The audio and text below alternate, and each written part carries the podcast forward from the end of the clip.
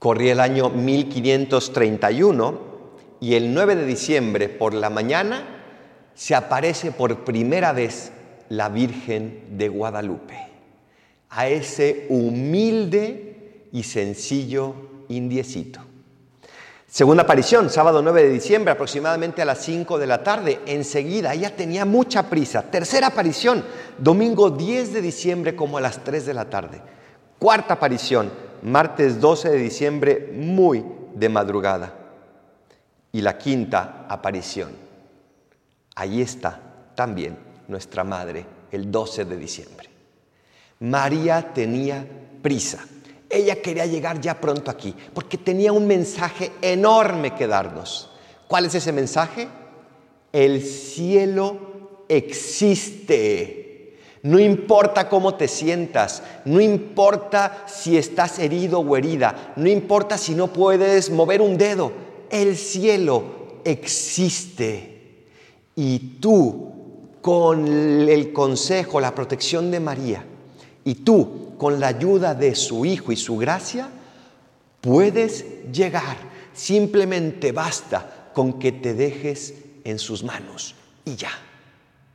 El Nicamopúa, que es ese hermoso relato de Antonio Valeriano, donde precisamente nos cuenta las apariciones de la Virgen, lo comienza a relatar así. Vamos a leer algunos fragmentos de este hermoso escrito y vamos a reflexionar sobre ellos. Era sábado, muy de madrugada venía en pos de Dios y de sus mandatos, Juan Diego. Y al llegar cerca del cerrito llamado Tepeyac, ya amanecía. Oyó cantar sobre el cerrito como el canto de muchos pájaros finos.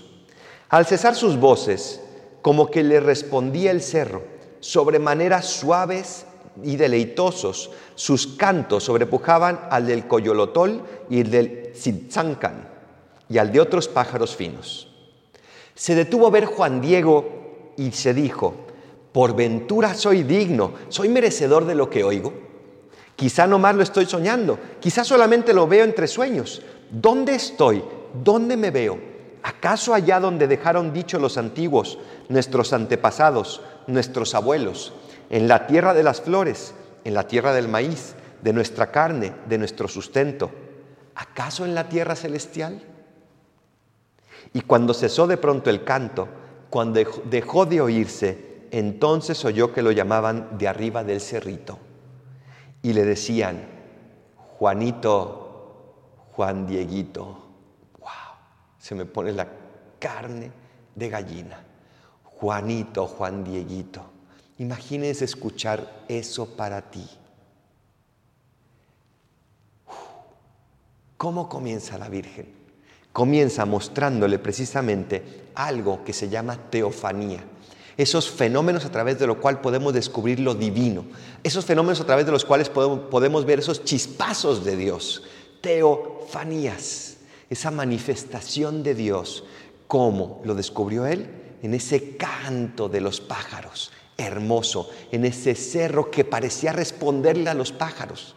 ¿Cuándo lo has descubierto tú? Tal vez en ese mismo canto de los pájaros, tal vez en un amanecer, un atardecer, tal vez a ver al llegar a la cima de una montaña, tal vez en el mar, tal vez en la sonrisa de una niña que sufre. ¿Dónde lo has descubierto tú? Que jamás se te olviden esos momentos de teofanías, porque ahí Dios te estaba diciendo, te amo. No importa dónde estés, no importa lo que sientas, yo te amo. No importa si te sientes solo o sola, yo te amo. Juanito, Juan Dieguito, escucha esa llamada de María de parte de Dios que te está hablando a ti con ese diminutivo cariñoso. Y si, esos momentos marcan para siempre, imaginémonos lo que será vivir en el cielo. Imaginemos lo, que será no ver la chispa, sino la misma hoguera, cada vez más grande y más y más y más. A eso nos llama Dios. No se dejen vencer por las dificultades, no se dejen vencer por las heridas. Dios nos llama al cielo. Y cuando llegó a la cumbre del cerrillo, cuando lo vio una doncella que allí estaba de pie, lo llamó para que fuera cerca de ella. Y cuando llegó frente a ella, mucho admiró en qué manera sobre toda ponderación, aventajaba su perfecta grandeza. Su vestido relucía como el sol, como que reverberaba. Y la piedra, el risco en el que estaba de pie, como que lanzaba rayos. El resplandor de ella, como preciosas piedras, como ajorca, todo lo más bello parecía. En su presencia se postró, escuchó su aliento, su palabra, que era extremadamente glorificadora, sumamente afable, como de quien lo atraía y estimaba mucho.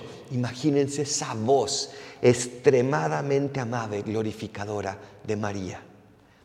Y le dijo, escucha, hijo mío el menor, Juanito, ¿a dónde te diriges? Haz pausa en tu vida. ¿A dónde te diriges? ¿Qué estás haciendo con tu vida? ¿Qué estás haciendo con eso que Dios te regaló, con tu tiempo, tus cualidades? ¿Qué estás haciendo con tu dolor, con tus alegrías? ¿Qué estás haciendo? ¿A dónde te diriges? 12 de diciembre. Hace un año tal vez estábamos en misa presencial. Hoy muchos no pueden ir a misa presencial y lo vemos a través de estos medios. No importa, ¿a dónde te diriges? Hace un año, ¿dónde estabas? ¿Y dónde estás hoy? Porque el tiempo pasa y la Virgen nos hace preguntarnos, ¿a dónde vas? Ojalá le respondamos todos juntos, al cielo, al cielo. Porque si no nos dirigimos al cielo, nuestra vida no tiene sentido. Ese dolor en el que te estás arrastrando, ese dolor que tal vez no te deja pararte de la cama, también ese dolor te hace dirigirte al cielo y entonces todo tiene sentido.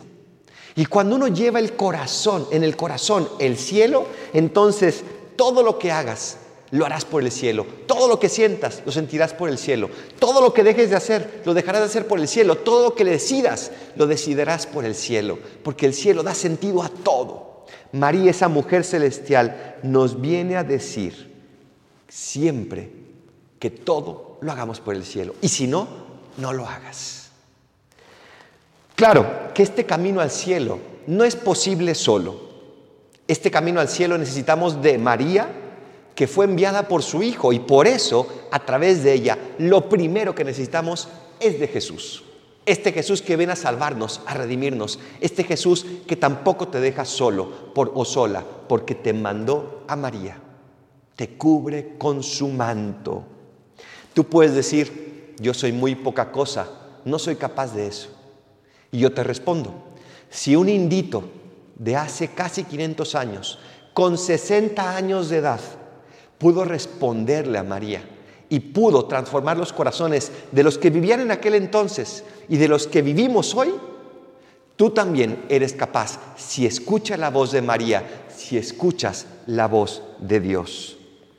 No importa lo que hayas hecho, no importa dónde estés ni cómo estés, escucha a María, escucha a Jesús y serás capaz de no solamente llegar tú al cielo, sino de llegar acompañado y acompañada.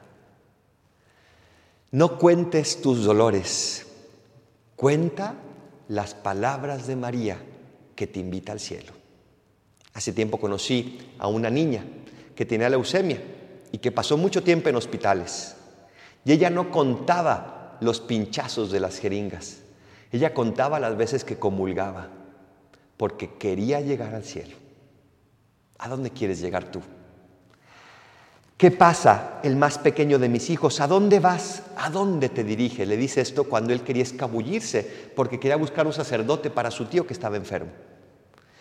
En cuanto oyó las razones de Juan Diego, le respondió María, escucha, ponlo en tu corazón, hijo mío el menor, que no es nada lo que te espanta, lo que te afligió, que no se perturbe tu rostro, tu corazón.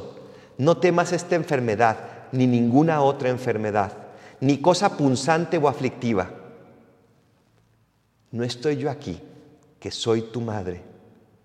No estás bajo mi sombra y resguardo. No soy yo la fuente de tu alegría. No estás en el hueco de mi manto, en el cruce de mis brazos. ¿Tiene necesidad de alguna otra cosa? Y fue ahí cuando María nos regala ese ayate para asegurarnos de que de su mano, con Jesús, vamos a llegar al cielo. Que nadie ni nada nos quite esta certeza, sino que hoy, una vez más, decidamos con toda la fuerza de nuestro corazón llegar al cielo, porque solo el cielo tiene sentido. Así sea.